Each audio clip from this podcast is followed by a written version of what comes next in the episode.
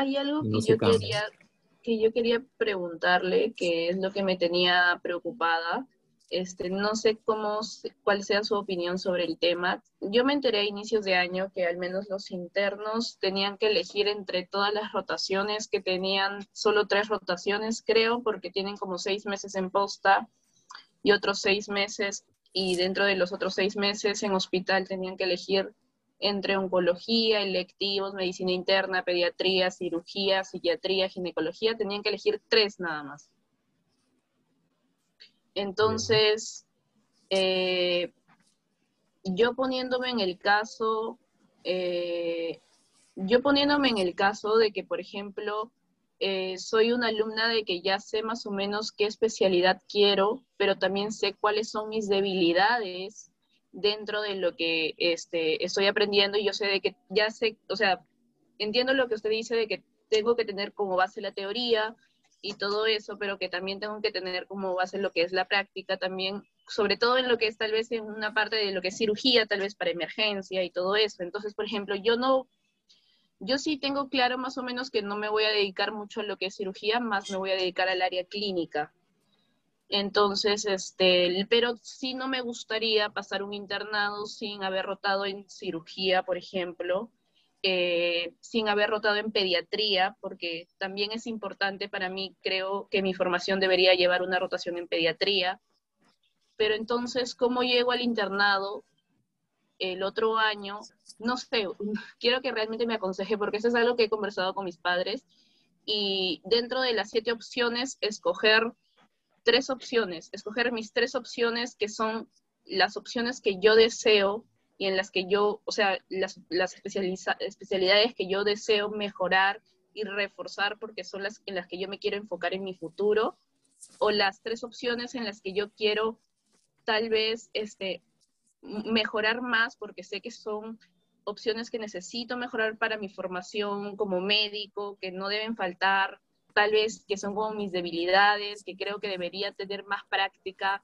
Entonces, estoy en esa, estoy en esa duda realmente. No sé qué me aconsejaría. Nunca le he hablado con un doctor realmente, doctor. Este, mis papás tampoco saben cómo guiarme en ese punto.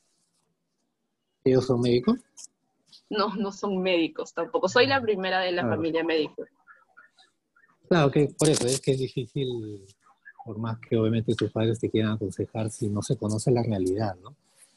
Y la realidad ahora también ha cambiado, pero yo te podría decir que, o mejor dicho, la, la, la respuesta a tu pregunta la voy a hacer igual respecto a la época pre-COVID, porque ahora ha habido, ha habido cambios, cambios, eh, yo diría bastantes, eh, que afectan el aprendizaje, más que solo el tema de la virtualidad.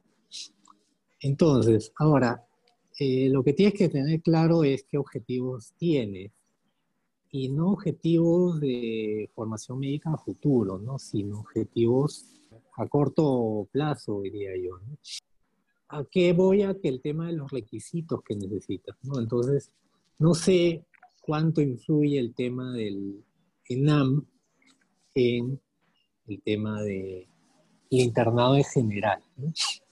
Porque al menos lo que he observado en la época prepandemia es que alrededor de la fecha del ENAM, la mayoría se mentaliza en eso nada más, ¿no? y obvia muchas cosas en la rotación de, del hospital.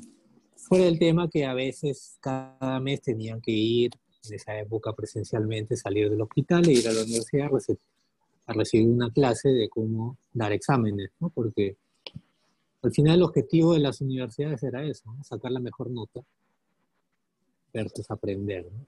Aunque dependía también quién era el que daba esas clases, que si tenía una formación docente, igual siempre iba a, hacer que aprendan no solo este, a resolver exámenes, sino también algo de medicina y las especialidades en general va concadenado a lo que les mencioné antes.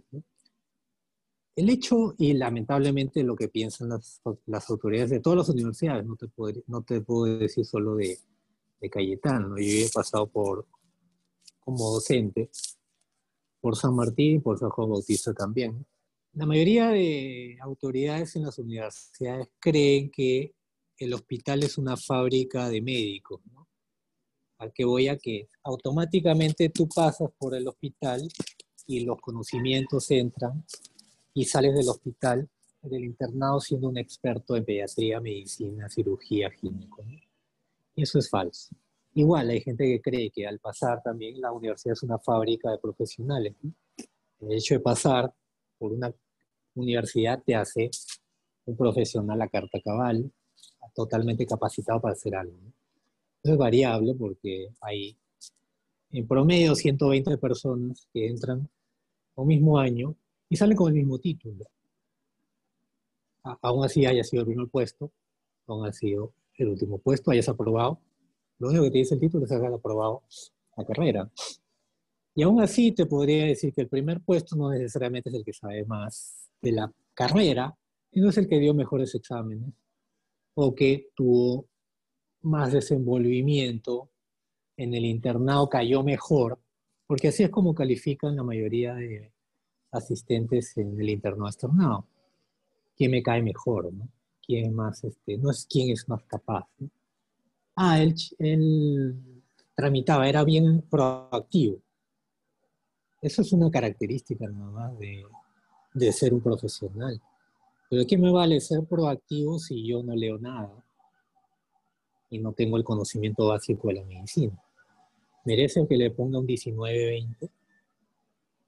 No, sin embargo, la mayoría recibe esa nota. Sin embargo, y eso te va subiendo la nota y al final acaba en lo tercio superior, sin ser este, el mejor, ¿no? Es, necesariamente. Eh, entonces, cada rotación en cada hospital va a depender mucho, no del hospital como nombre, yo te diría ya ni de la universidad como nombre. Depende mucho de quién está en esos momentos, y ojo, no solo de asistente, también de residente, porque hay una interna de San Juan que es hábil, bueno, inteligente, pero ha pasado por cirugía acá en el hospital, pero más a más el residente, lo que me contaban, en lugar de permitirle a ella pasar visita para aprender algo de la visita, le decía, anda, tramita esto. Lo tenía que hacer, pues tenía que obedecer. Entonces, casi toda la rotación de cirugía se la pasó, no en la visita, sino tramitando cosas. Entonces, si tú dices que tu deficiencia es cirugía, o alguien quiere ser cirujano, quizá no tú, entonces para eso voy a escoger tres meses rotar de cirugía, no es la solución para aprender cirugía. ¿Por qué? Porque ya te digo, la mitad del tiempo, si no más, vas a estar haciendo trámites en lugar de entrar a la operación de opera, ¿no? que es donde se aprende cirugía, o en lugar de estar en la visita, aunque sea de escuchar eh, que se halló en el reporte, ¿no? Algo, ¿no? Porque siempre en la visita se aprende algo en cualquier rotación. Entonces, ahora no te puedo decir si en Cayetano es igual o en otro hospital es igual. ¿No? te puedo opinar de lo que ocurre en el hospital Rice. Va a depender mucho también, ¿no? De la cantidad de pacientes también. En ginecología en el OAIS hay pocos pacientes, solamente tienen creo que 12 camas o 20 camas toda la rotación de ginecología. Pero si vienes al internado de ginecología, cuando se utiliza creo que tiene más, más, este, más pacientes, más camas, no lo sé. Y vienen aparte gente internos de otra universidad, entonces al final ya quieres aprender, pero también la ginecología es una especialidad quirúrgica, en la cual agarran al interno de tramitador. Entonces, si tú dices, ah, ya voy a escoger porque quiero ser ginecólogo, dos, tres meses de ginecología y todo el tiempo me lo voy a pasar tramitando. ¿De qué me sirvió este, eh, mi rotación en, ginecología? Claro, se tendría que averiguar bien más o menos cómo es el hecho de en cada sede, más o menos cómo es el... Para comenzar, ¿no? Para comenzar, ¿no?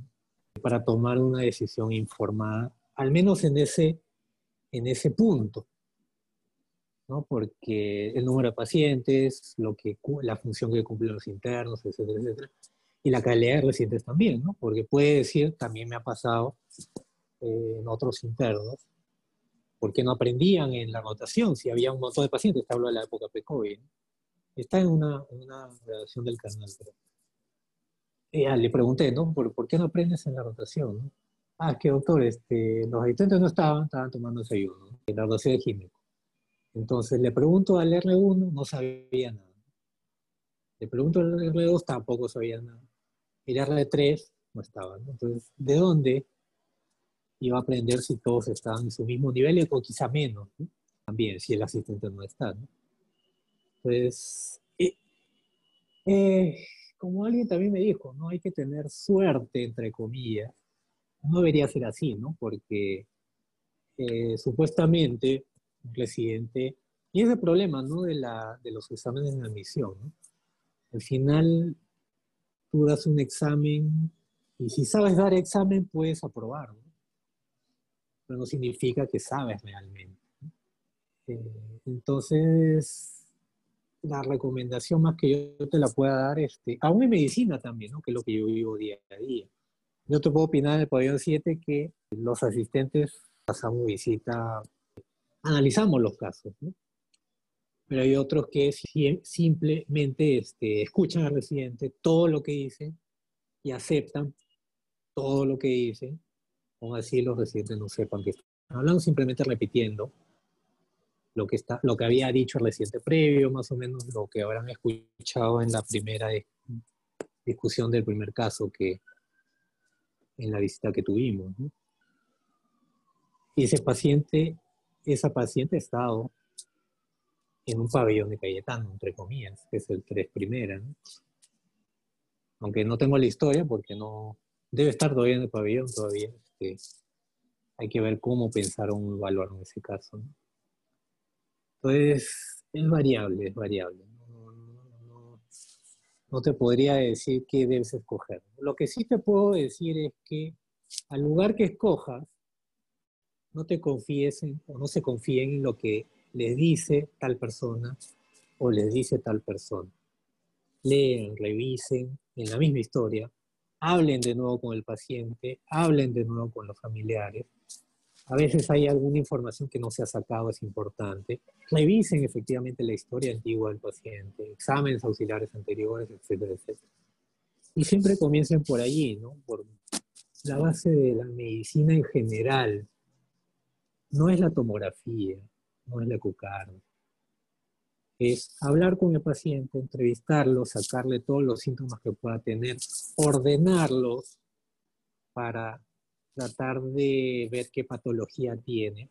De ahí, cuando ya tengo toda esa información de síntomas y signos, ir a examinar al paciente si tiene o no tiene tal signo que yo ya estoy pensando que lo pueda tener. Si lo tiene bien, lo escribo. Si no lo tiene, puede ser que un falso negativo, no lo sé.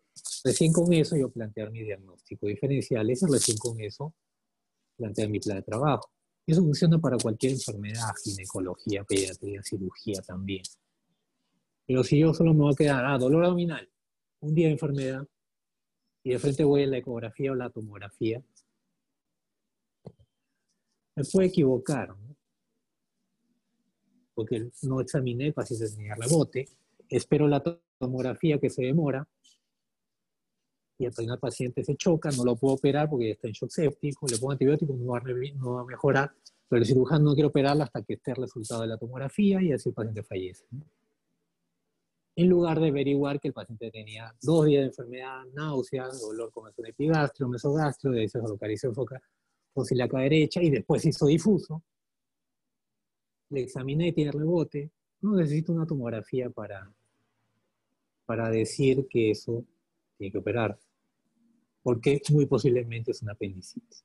Claro, si hay algo que nos enseñaron en semiología también era de que casi el 80 o un poco más del diagnóstico que debíamos, que, que tiene la, del diagnóstico del paciente es dado por la misma historia clínica, ¿no? Y, y, en compañía con, con, con, el examen físico. Y si sacas una buena historia clínica con examen físico, es el, lo complementario solamente son laboratorios con, con imágenes. Sí, pero eso ya creo que es algo enumerativo, ¿no? La mayoría de gente escucha eso, pero aplica otra cosa no solamente aplica el hecho de pedir la prueba, sino el hecho de armar la historia. ¿no? Pues no sé si escucharon al residente cuando comenzó, ¿no? ¿Se escuchaba la voz, la voz de él o no? Sí, sí se escuchaba. Ya, entonces comenzó relatando hechos, ningún síntoma ni signo, y eso que lo dejé hablar dos veces.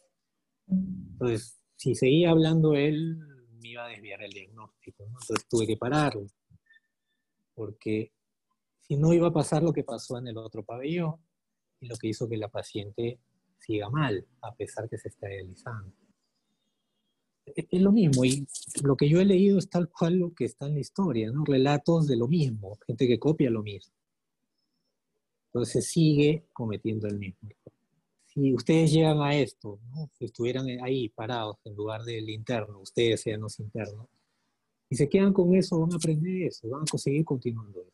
Esos residentes han sido igual internos que ustedes. También les han enseñado que la historia debe ser 80%, perdón, el 80% del diagnóstico sale con la anamnesis, pero siguen relatando ese fosiliario. Y eso que solamente han escuchado una historia, ¿no? A, ese residente lo conozco un año y le digo lo mismo cada visita y vuelve lo mismo.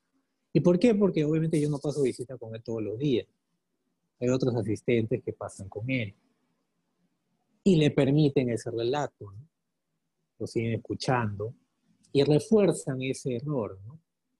Entonces, capaz dirá, no, pues el doctor Guillén es malo y no me, deja, no, me permite eh, continuar con mi relato. ¿no? No, es que lo sea malo no, o sea bueno, ¿no? sino es un tema de que se tiene que hacerlo con, lo correcto. E, entonces, eh, el aprendizaje en general, lo mismo que estamos, que han escuchado ahí, se puede repetir en pediatría, se puede repetir en gine, en cirugía, etc.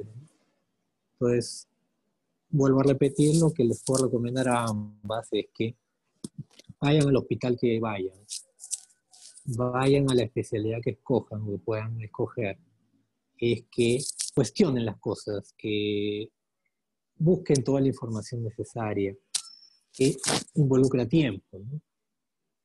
Involucra tiempo, no sabemos cuánto demoraba ahí ni tomó el tiempo en esa paciente, una sola paciente nada más. Entonces, si al final ha salido información, después. Así, así es como se debe avanzar. Porque si yo voy de frente al examen auxiliar, me voy a sesgar. Ya, bueno, el presidente avanzó de frente y me dijo que tenía la ecocardio, pero ya hasta ahí nomás, pues, ¿no? Primero tengo que determinar qué otra cosa tiene, qué otros síntomas, qué otros signos, etc. Igual en, en, en, otras especialidades, en pediatría debe ser similar igual. Aunque yo diría más difícil, ¿no? Porque efectivamente, al menos en un adulto puedo hablarle, sacarle datos, a un niño puede ser difícil, tengo que hacer la historia de los padres, a la madre.